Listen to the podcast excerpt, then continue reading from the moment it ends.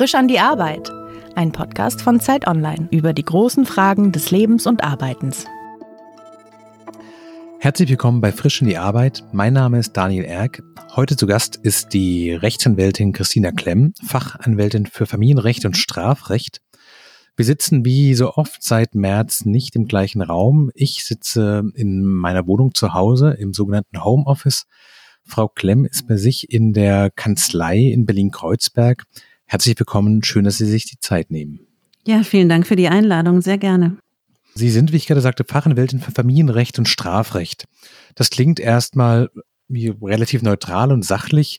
Dazu kommt aber auch, dass Sie ein Buch geschrieben haben, das heißt Akteneinsicht, Geschichten von Frauen und Gewalt und das an sich schon ein bisschen klarer macht, in welchem Bereich Sie sich bewegen beruflich, nämlich tatsächlich die Verteidigung und die Anklage von Menschen, die Gewaltverbrechen begangen haben und speziell die Gewalt gegen Frauen. Ist es so richtig?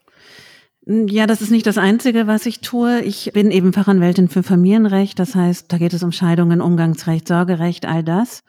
Und mhm. das andere ist Strafrecht. Da bin ich auch Verteidigerin in anderen Gebieten. Also ich verteidige sehr viel auch in sogenannten Demonstrationsdelikten etc. Aber ich bin eben auch Nebenklagevertreterin. Das ist das richtige Wort dafür. Das heißt, ich vertrete Opfer von schweren Straftaten und das ist häufig im Bereich der sogenannten häuslichen Gewalt. Ich spreche eher von Gewalt im sozialen Nahraum oder mhm. Partnerschaftsgewalt, häufig geschlechtsspezifische Gewalt, ähm, sexualisierte Gewalt, aber auch häufig trans- oder ähm, homosexuellenfeindliche Gewalt, antisemitische Gewalt, rechte Gewalt, mhm. all das. Ich habe jetzt nur in diesem Buch mich darauf konzentriert, über Gewalt gegen Frauen zu schreiben. Das klingt tatsächlich auch selbst für mich als Journalisten so, als wäre das eine berufliche Tätigkeit, die an vielen Tagen sehr viel Kraft saugt, weil man sich mit den wirklich düstersten Seiten der Gesellschaft und des menschlichen Seins beschäftigt. Wie landet man denn da? Ist das sowas, wo Sie sagten, Sie wollten das schon als Jugendliche werden und das hat Sie dahin gezogen, weil Sie vielleicht einen bestimmten Gerechtigkeitssinn haben? Und wie kriegt man denn auch raus, ob man das überhaupt ab kann? Ja, also tatsächlich kann ich sagen, ich habe Jura studiert, um genau das zu machen. Also ich habe auch zuerst andere Sachen gemacht, aber ich habe dann irgendwann Jura studiert und dachte, ich möchte mich gerne auf die Seite derer stellen, die hier entweder staatliches Unrecht oder eben anderes Unrecht erlebt haben. Und ich fand, äh, dass das Recht oder eben dann auch die Justiz ein gutes Mittel ist, um da bestimmte Sachen durchzusetzen. Ich habe dann schon im Studium immer bei einer Rechtsanwältin gearbeitet, die auch genau in diesem Themenbereich tätig war und habe dann auch im Referendariat und dann auch als Anwältin sofort damit begonnen. Es ging für mich immer darum, eben auf einer bestimmten Seite immer zu stehen. Und ich suche auch weiterhin meine Mandate sehr genau aus. Ich vertrete durchaus nicht alle Personen, die zu mir kommen und vertreten werden wollen, sondern ich gucke sehr genau und das ist vielleicht auch eine Erklärung dafür, dass das keineswegs ein schlimmer Beruf ist, sondern einer, der sehr viel, ja, auch wenn es vielleicht komisch klingt, aber sehr viel Freude auch bereitet und sehr, sehr interessant ist und also ich habe oft das Gefühl, ich stehe da auf der richtigen Seite und das ist mhm. natürlich sehr, sehr positiv auch, weil das kann man, glaube ich, nicht in anderen Bereichen sein und das könnte ich eben auch nicht, wenn ich alles immer verteidigen würde. Also jetzt mal ausgehend von Ihrem Buch, ich muss sagen, ich lag einmal nachts wach, nachdem ich darin gelesen hatte und ich glaube mindestens zweimal habe ich auch zumindest stark mit den Tränen gerungen. Sie sagten gerade, es geht um sexualisierte Gewalt, meist gegen Frauen im, ich glaube, Sie sagten Nahbereich. Konkreterweise heißt das sexueller Missbrauch in der Familie, es heißt Vergewaltigung in Beziehungen, es heißt Mord durch Partner. Nochmal die Frage, nehmen Sie davon was in den Schlaf mit? Wie gehen Sie damit um? Wo lassen Sie diese ganzen Geschichten vom Leid, die Sie ja live erleben, damit es Sie nicht von innen zerfrisst? Naja, ich mache das ja schon wirklich lange. Ich mache das ja schon mehr als 20 Jahre lang. Und das ändert sich natürlich auch im Laufe eines Berufslebens. Also ich würde sagen, als junge Anwältin hat mich das durchaus auch äh, in den Schlaf verfolgt und auch in mein gesamtes Privatleben. Das ändert sich und ich würde sagen, jetzt ist es, es ist nicht so, dass mich diese Schicksale alle unberührt lassen.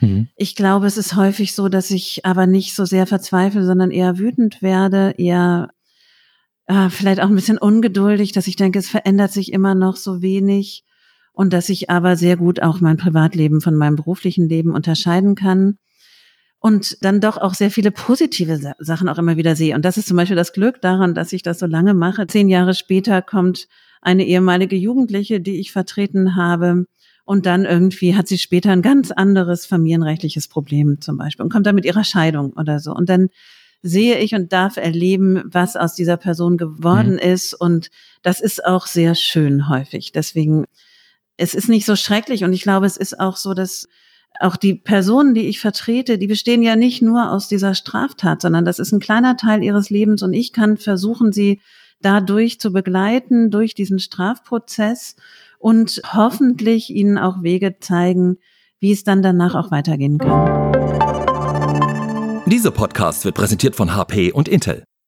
Was Mitarbeitern das Leben leichter macht? Die smarten Lösungen der HP Notebooks mit Intel Core V Pro Prozessor. Heute schon wie morgen arbeiten. Mehr dazu in den Show Notes. Sie haben gerade im Gespräch schon gesagt, Sie wussten, als Sie angefangen haben, Jura zu studieren, dass Sie genau das machen wollen.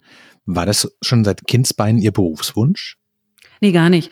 Ich wollte alles mögliche andere werden. Was denn? Och, was man so als Kind erstmal werden will, aber dann wollte ich äh, Fotografin werden, dann wollte ich, weiß ich nicht, dann wollte ich irgendwas mit Reisen machen, dann wollte ich mal Medizin studieren, alles Mögliche. Und ich habe auch alles Mögliche ausprobiert und habe dann tatsächlich erstmal angefangen, Politik zu studieren.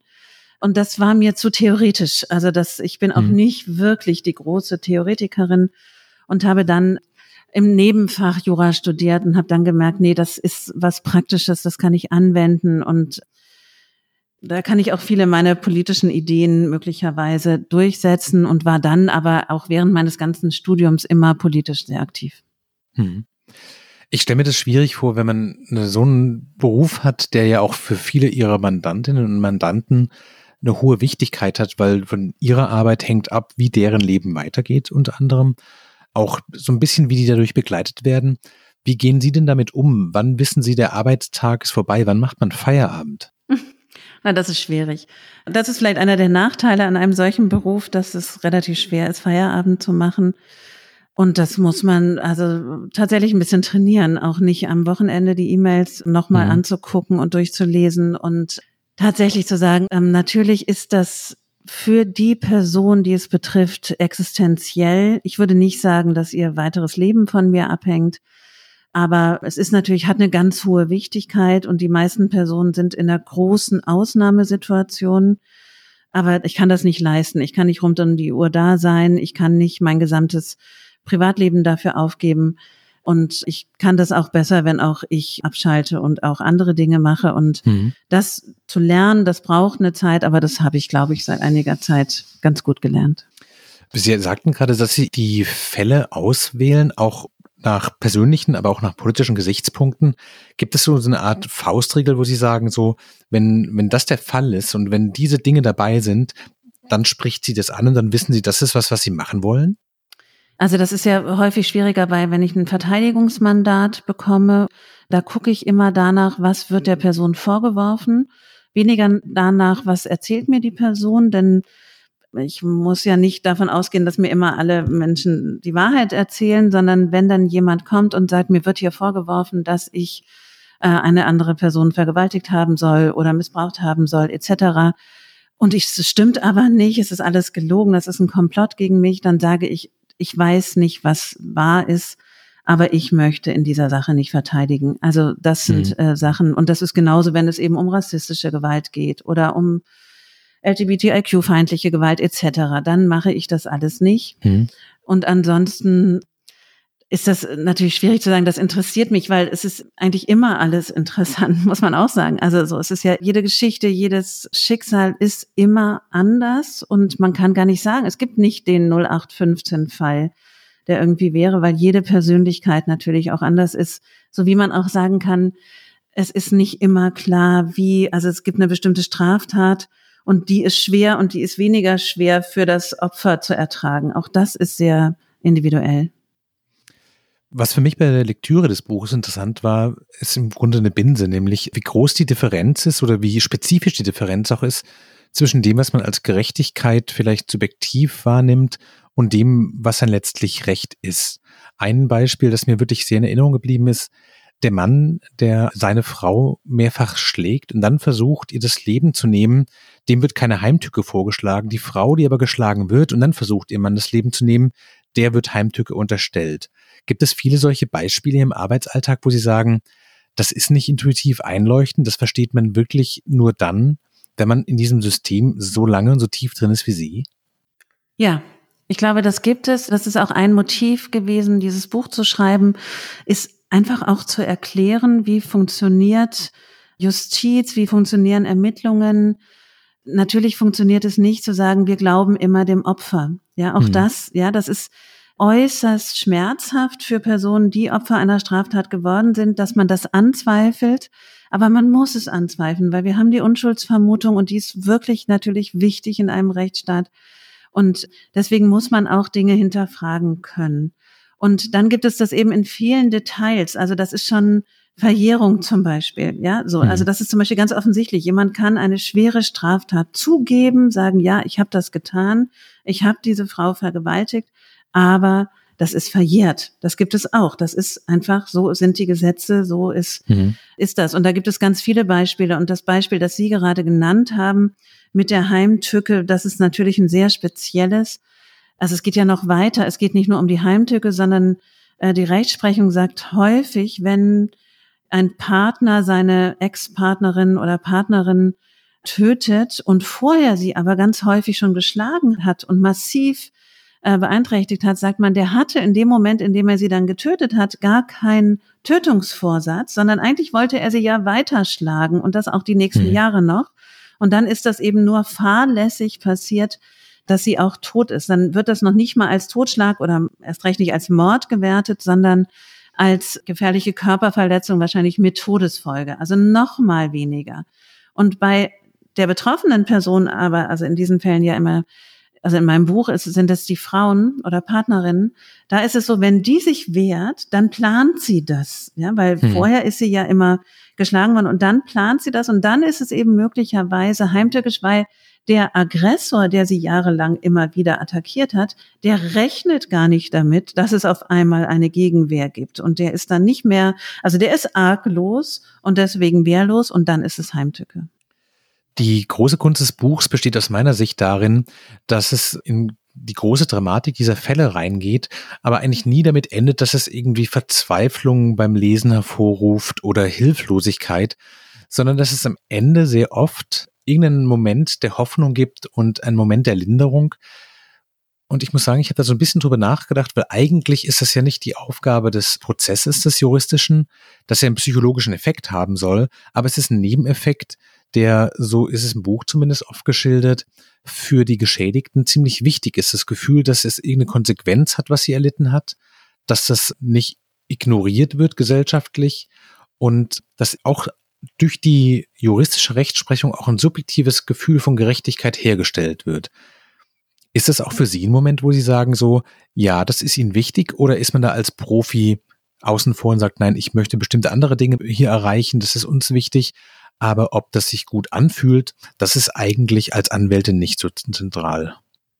Hm, Sie sprechen da ganz verschiedene Aspekte an. Also, dass sich das gut anfühlt, jetzt für mich, natürlich ist das wichtig, natürlich ist es für mich auch wichtig, dass meine Mandantinnen mit dem Ergebnis dieses Prozesses gut weiterleben können. Wobei ich sagen würde, es geht gar nicht immer darum, wie tatsächlich so ein Verfahren ausgeht. Es geht darum, wie sie durch dieses Verfahren gehen können und hm. wie sich das vermittelt und auch wie, also ich habe durchaus Mandantinnen, die können dann auch mit einem Freispruch leben, wenn man das ihnen gut erklärt hat und wenn sie das Gefühl haben, ja, ich bin hier trotzdem respektvoll behandelt worden und dann reichte es eben nicht oder dann ist mhm. eben die Straftat verjährt, dann ist das okay. Wenn ich das Gefühl aber habe oder den Eindruck gewinne, dass meine Mandantin durch dieses Verfahren erneut traumatisiert worden ist und dass sie da rausgeht und sagt, niemand glaubt mir, alles ist schrecklich und ich werde jetzt hier durch dieses Verfahren nochmal zum Opfer, das bewegt mich durchaus auch.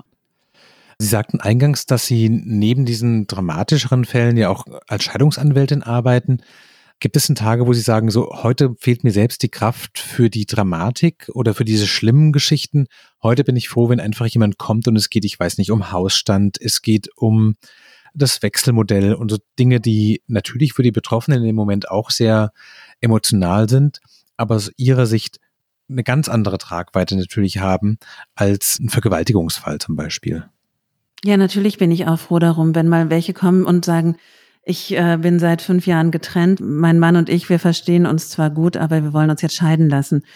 Das ist natürlich sehr entspannt. Das ist auch mal, also ich habe ja auch ein kleines Unternehmen, äh, das ist natürlich auch mal ganz finanziell auch ganz beruhigend, weil diese Fälle, das muss man auch sagen, also mit der Vertretung von Geschädigten das ist nicht so leicht verdientes Geld. Und wenn man dann zum Beispiel darüber spricht, wie das ist bei Umgangsverfahren, streitigen Umgangsverfahren oder streitigen Sorgerechtsverfahren, die sind sehr, sehr aufwendig. Und es geht ja immer bei uns im Familienrecht auch um Streitwerte und die sind sehr gering. Also das ist auch schön, wobei ich nicht sagen würde, das ist so tagesformabhängig, sondern das ist insgesamt ist eben eine Mischung auch zu haben zwischen diesem sehr aufwendigen und auch sehr anstrengenden Verfahren und weniger anstrengenden Verfahren, das ist natürlich das mhm. Beste. Gibt es denn Dinge, die Sie als Scheidungsanwältin sozusagen den Leuten mitgeben würden, was man über die Ehe wissen muss, was man vielleicht nicht weiß, wenn man noch nie geschieden worden ist? Naja, es gibt äh, durchaus ja auch Menschen, die lassen sich vor einer Eheschließung beraten und Nee, ich finde, man muss wissen, dass es ganz unterschiedliche Gründe gibt, warum man heiratet und häufig sind es eben einfach auch finanzielle Gründe. Hm. Ist es das Ehegattensplitting oder ist es der Unterhaltsanspruch? Ich glaube, das sollte man wissen, dass man, wenn man keinen Ehevertrag schließt, da miteinander verbandelt ist und dass man also bei Trennungssituationen, da ist es ja häufig furchtbar ungerecht, auch am Ende, wie man auseinandergeht und wie das mit dem Geld ist. Und finanziell ist es dann auch häufig schwierig. Und da gibt es für mich schon manchmal die Sicht zu sagen, okay, es geht jetzt hier ums Geld, also das zu trennen, die Emotionen mhm. von dem Geld und dann ist es natürlich noch mal auf einer ganz anderen äh, Schiene. Was ist dann mit den Kindern? Wie kann man miteinander umgehen und immer noch gute Eltern sein für Kinder?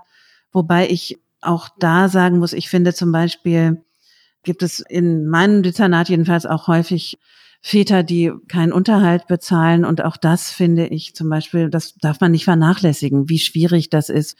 Also immer emotional, aber auch eben für das Aufwachsen der Kinder, wenn man da großen Streit drüber führt.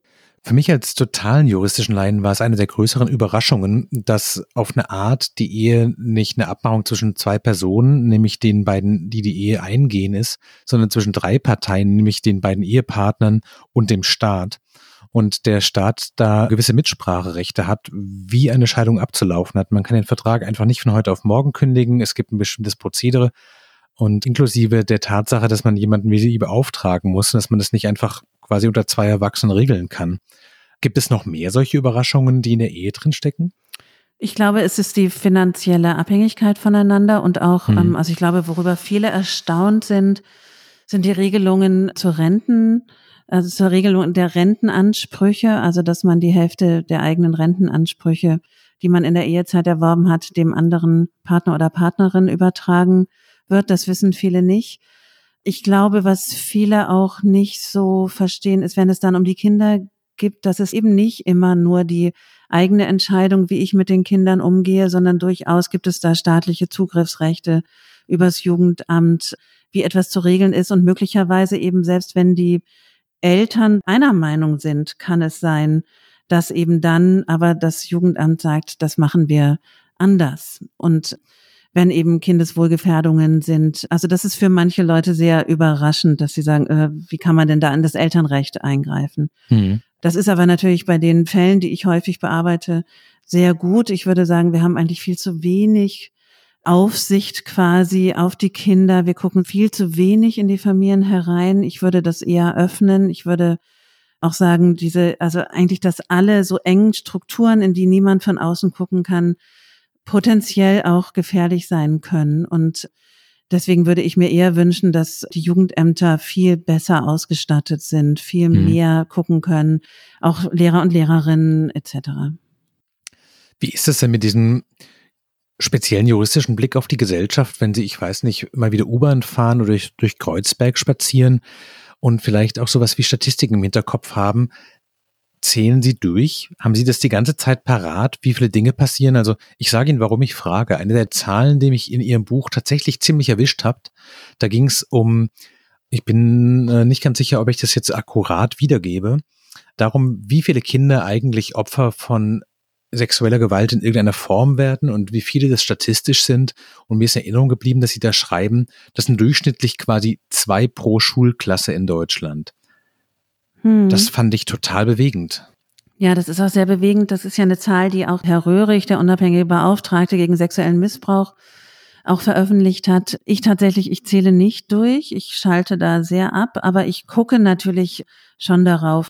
Ich habe mehrere Kinder ja auch, die auch in den Schulen sind und ich habe noch nie gehört, dass, also es gibt da mittlerweile ja auch Aufklärung über sexuellen Missbrauch. Es gibt auch verschiedene Gewaltpräventionsprojekte, die aber auch mal stattfinden, auch mal nicht stattfinden. Mhm.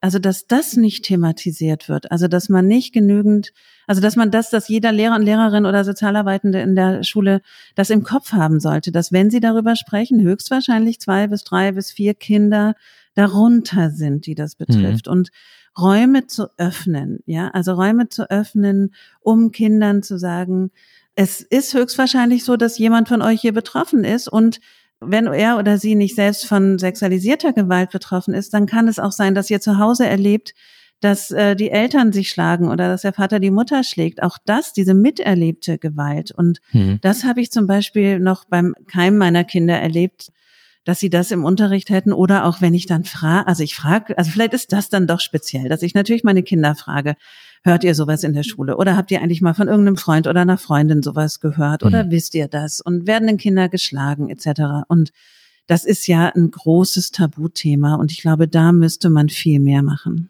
Mhm. Auf eine Art stelle ich mir das, was Sie machen, auch so wichtig ist es auch vergeblich vor, weil die Welt wird ja nicht besser dadurch, dass diese einzelnen Fälle entschieden werden. Ist das manchmal frustrierend zu denken, so das geht einfach immer so weiter und die Gewalt bleibt und der Missbrauch bleibt und die Vergewaltigungen bleiben und man kann in jedem einzelnen Fall versuchen, das Beste draus zu machen als Anwältin der Geschädigten, aber an der Welt an sich ändert sich dadurch wenig.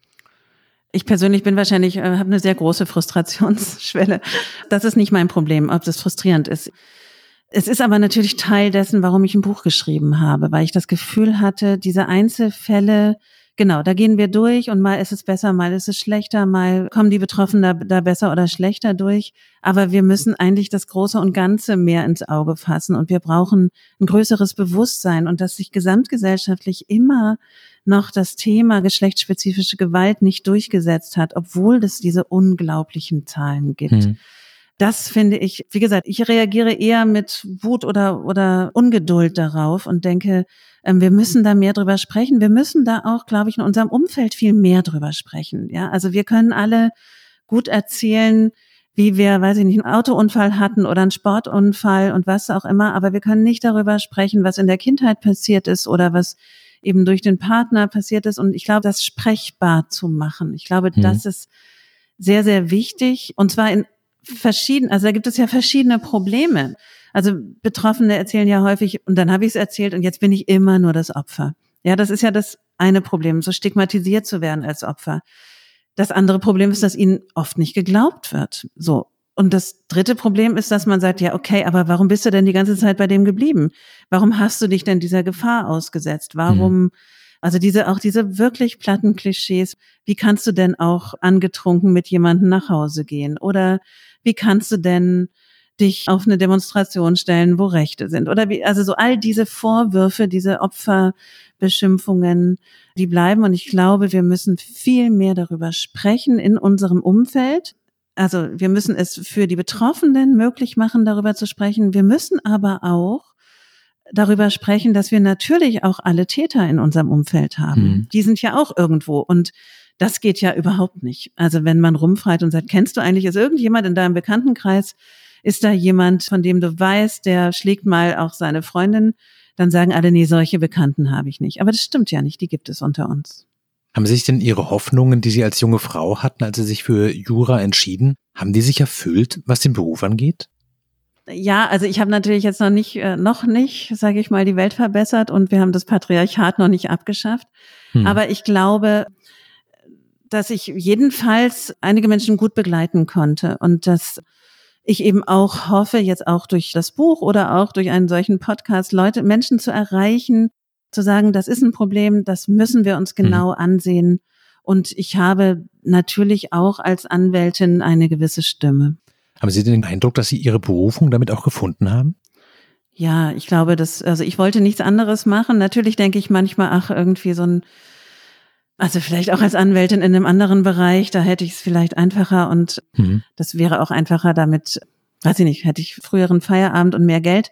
Aber das kann ich nicht. Es interessiert mich sehr und es ist eben, genau, es ist auch sehr schön, immer wieder zu beobachten, zum einen eben, wie ich Menschen begleiten kann, aber zum anderen auch, wie Menschen sich einfach oder betroffene Personen da weiterentwickeln können. Und das zu erleben, es ist ja auch ein Geschenk, eben auch das mit anzuhören und zu erleben, durch was Personen durchgehen müssen und wie, wie sie das auch tun können.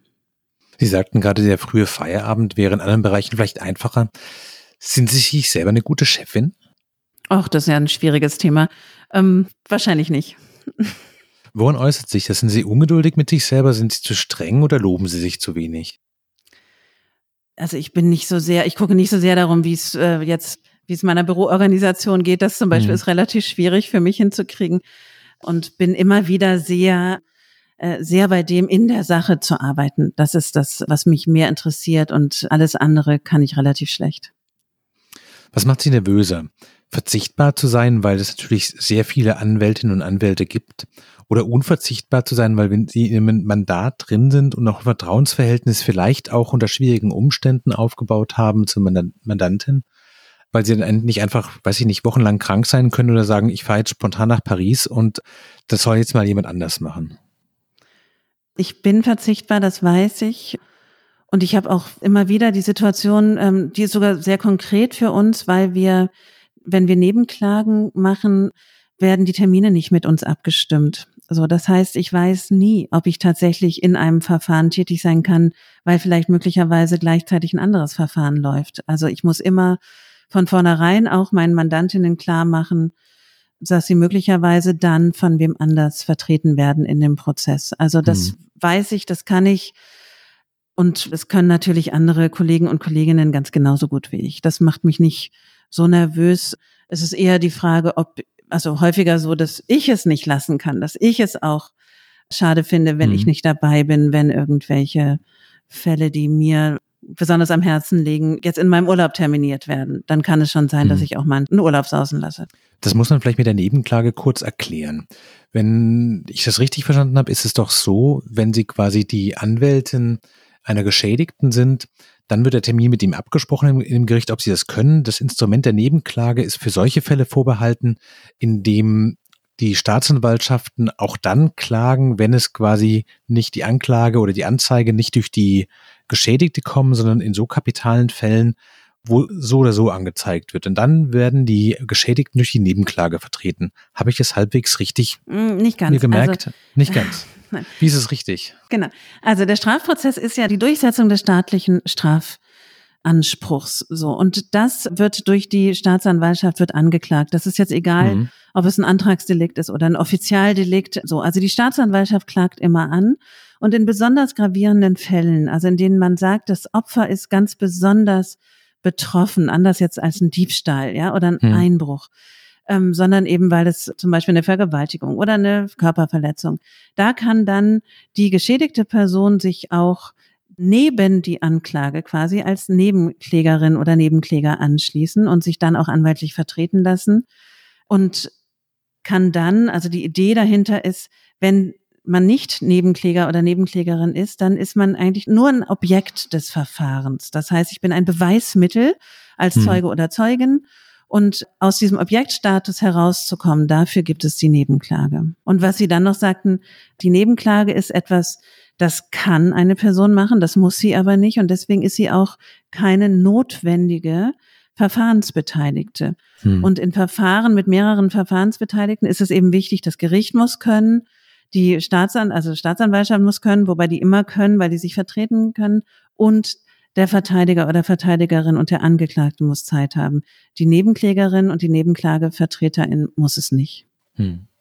Ist für Sie persönlich die Aussicht, das alles irgendwann nicht mehr zu machen und in Rente zu gehen, ist das ein Gefühl von Erleichterung oder stresst Sie das, weil Sie das Gefühl haben, ist es Ihre Berufung, Sie machen das so gerne und eigentlich ist es auch für Sie und Ihr Selbstverständnis so wichtig, dass Sie damit auch nicht aufhören würden, wenn Sie es finanziell leisten könnten? Es ist ja noch ein bisschen hin und ich hoffe eigentlich, dass man mich nicht halbtot aus dem Gerichtssaal tragen muss, aber das wird schwer für mich, irgendwann davon zu lassen. Also ich mache das sehr, sehr gerne und ich würde natürlich vielleicht weniger machen wollen und hoffe eben auch irgendwann den Punkt zu finden, an dem ich es nicht mehr mache. Worauf können Sie beruflich eher verzichten? Auf verbale Anerkennung, auf Geld oder auf den juristischen Erfolg? Also auf Geld sicherlich. Das ist das, worauf ich als erstes verzichte. Das mit dem juristischen Erfolg ist so eine Frage. Das äh, ist ja die Frage, was ist eigentlich ein Erfolg? Also es ist ein Erfolg, jemanden, wenn man auf der Nebenklageseite ist, möglichst lange ins Gefängnis zu bringen. Ist das ein juristischer Erfolg? Häufig sind Erfolge ja auch eher dann, wenn man eine gute Lösung gefunden hat. Und das sind manchmal sehr pragmatische und weniger juristische Lösungen. Deswegen kann man das äh, schwer sagen. Die Anerkennung, auch das ist ja die Frage von wem. Also ich glaube, das wirklich Motivierende ist, wenn eben, wenn man das Gefühl hat, man oder ich das Gefühl habe, mit juristischen Mitteln und aber auch pragmatischen Mitteln das Beste für meine Mandantinnen erreicht haben zu können. Hm. Sie machen, das haben Sie gerade schon erzählt, in Ihrem Beruf schon einige Jahre. Ich habe immer so die Vorstellung, wenn man sowas neu anfängt, dass alles sehr groß und sehr aufregend ist. Und dass aber später ein Moment kommt, wo man merkt, man hat vielleicht eine andere Souveränität und kennt vielleicht auch bestimmte Prozedere besser.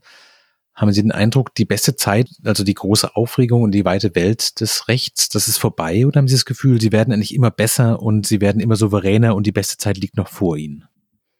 Es ist beides. Also zum einen habe ich auch mal die Themengebiete auch verändert. Ich habe am Anfang sehr viel Asylrecht auch noch dazu gemacht. Hm. Das habe ich irgendwann gelassen, weil das fand ich zum Beispiel kaum auszuhalten wie schlecht Menschen im Asyl- und Migrationsrecht bei uns behandelt werden. Und das fand ich unerträglich.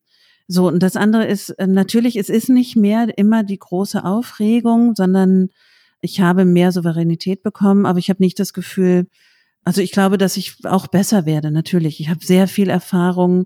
Es ist nicht immer, auch nicht immer, also man muss ja immer wieder auch mit seiner Rolle da umgehen. Auf einmal bin ich häufig die Älteste im Gerichtssaal. Auch da so wie ist das dann mit jungen Richtern und Richterinnen, wenn die das Gefühl haben, oh, da kommt schon wieder eine, die jetzt eh nur sagt, äh, sie verstehen ja nichts. Also wie geht man damit um? Wie geht man eben auch mit jungen Kollegen und Kolleginnen um? Wie es verändern sich auch Verhältnisse natürlich. Also zum Beispiel als junge Anwältin war das relativ schwierig für mich, jugendliche Männer oder männliche Jugendliche zu vertreten in sexuellen Missbrauchsverfahren. Das war irgendwie schwierig das ist mittlerweile vollkommen unproblematisch, weil ich dann eher so eine mütterliche Ausstrahlung wahrscheinlich habe, auch eben selbst Kinder zu haben und bestimmte Lebenserfahrung, das macht es eben in bestimmten Bereichen auch einfacher. Also ich glaube, das ist eher einfacher geworden durch, genau, viel Erfahrung. Welche Tage sind schwieriger? Die Tage, wo Sie merken, trotz aller Souveränität und trotz aller Erfahrung ist es überfordernd und vielleicht gibt es einen Fall, der psychologisch, aber auch rechtlich sehr komplex ist? Oder sind es eher die Tage, wenn Sie merken, deutsche Gerichte sind eben auch Ausdruck von einer bestimmten Art von Bürokratie und man muss sich da an bestimmte Regeln halten und es hat eine gewisse Redundanz und vielleicht auch eine bestimmte Langeweile? Ja, ehrlich gesagt, es gibt nicht besonders viele langweilige Tage in meinem Leben, Berufsleben. Das wünsche ich mir manchmal, dass es so wäre. Das ist relativ selten. Ich glaube, für mich sind wirklich die schwersten Tage. Und auch wenn das, so sehr ich weiß, es geht nicht um Gerechtigkeit im Gericht, aber wenn ich das Gefühl habe, es ist fürchterlich ungerecht. So. Und das können ganz verschiedene Bereiche sein. Das kann auch sein, wenn ich jemanden verteidige, der irgendwie einen kleinen Ladendiebstahl gemacht hat oder eine eben, oder der ohne Ticket gefahren ist. Oder wenn ich jemanden vertrete, die eben seit Jahren häusliche Gewalt erlebt hat und dann wird gesagt, na ja, sie, ähm, also und dann kommt da irgendwas raus, irgendeine Strafe und ich weiß, sie geht nach Hause und sie bezahlt den Strafbefehl für ihren Ehemann. Also wenn es solche Sachen sind, das finde ich äh, schwer zu ertragen. Hm. Welche sind die schönen Tage? Ja, die schönen Tage sind, wenn ich das Gefühl habe, Also es ist tatsächlich häufig so, dass ich aus dem Büro rausgehe und sage, wow, was sind das, was habe ich hier wieder für Geschichten gehört, was sind das für Schicksale? Und ich bin wirklich häufig tatsächlich auch voller Bewunderung vor meinen Mandantinnen, wie sie das durchstehen, wie sie das bewerkstelligen und welche Wege sie auch oft gehen. Also es ist kein klarer Weg, den man immer zu gehen hat, wenn sich auf einmal eine Lösung auftut. Also wenn wenn wir auf einmal im Gericht vielleicht auch einen Deal machen und der beinhaltet irgendwas, womit meine Mandantin wirklich richtig gut leben kann, dann sind das Erfolge. Eine Sache, die mich bei der Lektüre des Buchs total irritiert hat, war, wie viel Psychologie, wie viel Strategie und wie viel Erfahrung eigentlich wert sind in ihrem Beruf. Weil man stellt sich das ja als Laie, also zumindest ich habe mir das so vorgestellt, es gibt die Gesetze, es gibt die, weiß ich nicht, Strafprozessordnung, diese Abläufe und eigentlich funktioniert es so ein bisschen wie eine Maschine. Man gibt da Sachen rein und dann geht die deutsche Bürokratie einfach ihren Weg so voran. Und die Beispiele, die Sie aus der Praxis erzählen, haben oft was damit zu tun, kann man eine Richterin, kann man einen Richter von einer bestimmten Perspektive überzeugen. Das ist auch manchmal, dass sie auch daran scheitern, dass jemand eine politische Perspektive auf den Prozess hat, gerade wenn sie äh, Demonstrantinnen verteidigen, der dann bestimmte Fragen gar nicht zulässt oder auch bestimmte Aspekte gar nicht zur Kenntnis nimmt. Ist es was, was ihnen leicht fällt zu akzeptieren, zu sagen, dass nicht nur die Gerechtigkeit und das Gesetz eine Rolle spielen, sondern auch eben solche Sachen wie Psychologie, Taktik und manchmal ganz blöd Glück und Pech? Ähm, ja, das kann natürlich auch sehr verärgern. Das ist so. Und es gelingt ja auch nicht immer, das Gericht zu erreichen, aber das ist nun mal so. Also die Gerichte sind von Menschen besetzt, die alle ihre eigene Geschichte haben, die da sitzen und bestimmte Vorurteile haben, die bestimmte Sympathien haben oder eben auch Abneigungen. Und es ist immer die Frage, wie erreiche ich die Menschen, die da vorne sind und die entscheiden. Mhm. Es ist eben nicht, es ist nicht eine Maschine, in die was reingeht und in die es wieder rausgeht. Natürlich kann man sagen, bestimmte Sachen, also wenn Sie jetzt zum Beispiel einen Videobeweis haben, dann ist schon relativ klar, ist jetzt eine Straftat objektiv erfüllt. So, dennoch mhm. ist ja die Frage, was ist das Motiv? Wie hoch wird er bestraft oder die bestraft etc. Das ist ja alles dann noch immer sehr variabel und ich würde mir aber wünschen, dass das sehr viel mehr reflektiert wird und das ist eines der großen Probleme, wenn man Jura studiert, dann hat man ja eben nicht irgendeine psychologische Ausbildung. Man macht niemals irgendeinen Kurs dazu. Man macht keine Seminare zu Trauma. Man macht das alles nicht, sondern man hat zwei möglichst gute Staatsexamina und dann kann man Richter oder Richterin werden oder eben auch Staatsanwalt oder Staatsanwältin. Und äh, man muss keinerlei Fortbildungen in seinem Leben besuchen, wenn man mhm. auch Vorsitzender Richter oder Richterin wird. Und das finde ich falsch. Ich finde, man müsste da sehr viel mehr drauf achten, dass man eben seine eigene Position immer wieder reflektiert. Und das eine ist eben das Problem. Ich finde, man braucht Fortbildungen über Traumata, man braucht Fortbildungen über Partnerschaftsgewalt, über sexualisierte Gewalt. Wir brauchen es aber auch über Rassismus. Also auch das ist natürlich ein großes Problem im Gerichtssaal, welche Rassismen da wirken.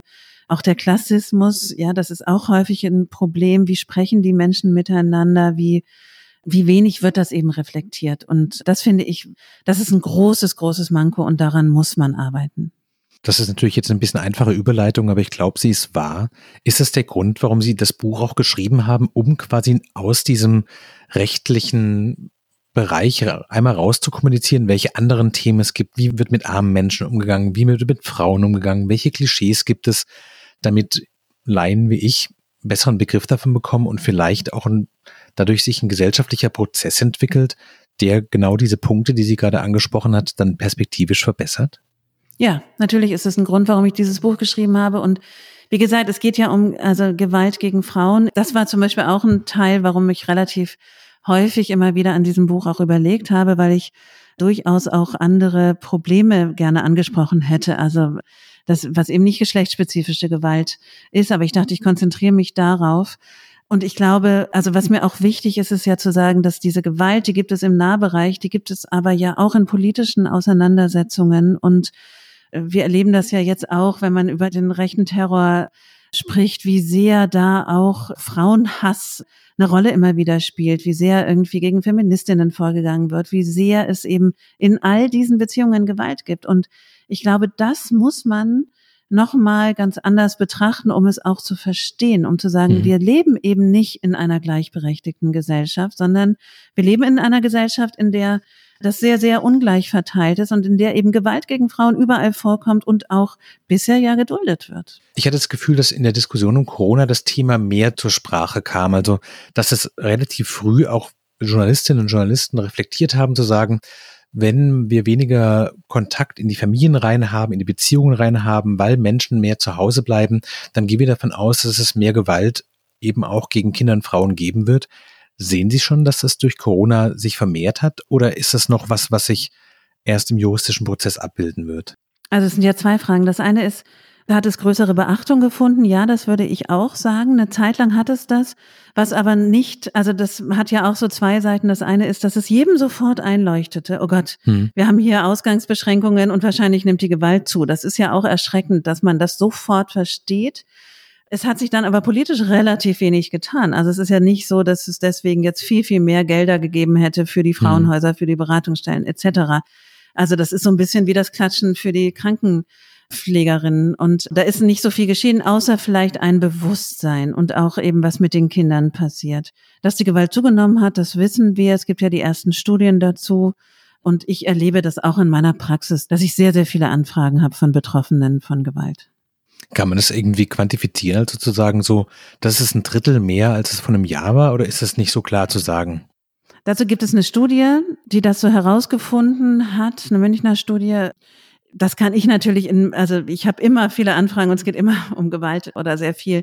Deswegen kann ich das jetzt für mich nicht sagen, ob das jetzt tatsächlich so Corona-bedingt ist. Ich glaube, auch das werden wir noch, es ist ja noch nicht vorbei. Also ich mhm. glaube auch darüber, es ist weiterhin nicht so, dass man, also dass diese Möglichkeiten wegzugehen, ja, und zwar außerhalb von dem krassesten Schritt quasi in ein Frauenhaus zu gehen, ist ja erstmal, ich äh, ziehe zu meinen Eltern, ich ziehe zu meiner besten Freundin, was auch immer, die sind ja immer noch nicht wirklich gegeben. Und deswegen werden wir das, glaube ich, noch sehr viel später erst alles erleben, welches Ausmaß das hatte. Ganz herzlichen Dank. Falls Sie zu Hause jetzt Interesse an dem Buch von Frau Klemm haben, es heißt Akteneinsicht, Geschichten von Frauen und Gewalt und ist im Kunstmann Verlag erschienen, gerade eben im März des Jahres. Ihnen, Frau Klemm, ganz herzlichen Dank für Ihre Zeit und das sehr interessante Gespräch. Vielleicht einen Hinweis noch an alle, die sich auf Twitter rumtreiben, wenn man sich dafür interessiert, was Frau Klemm macht, wenn sie nicht im Podcast mit mir spricht oder Bücher schreibt. Man kann ihr folgen unter dem Twitter-Handle at Barbara Klemm. Richtig? Ja, ja, vielen Dank auch Ihnen für dieses Gespräch. Herzlichen Dank fürs Zuhören. Falls Sie zu Hause Fragen haben, schreiben Sie uns gerne auch eine E-Mail an frischandiarbeit@ Zeit.de.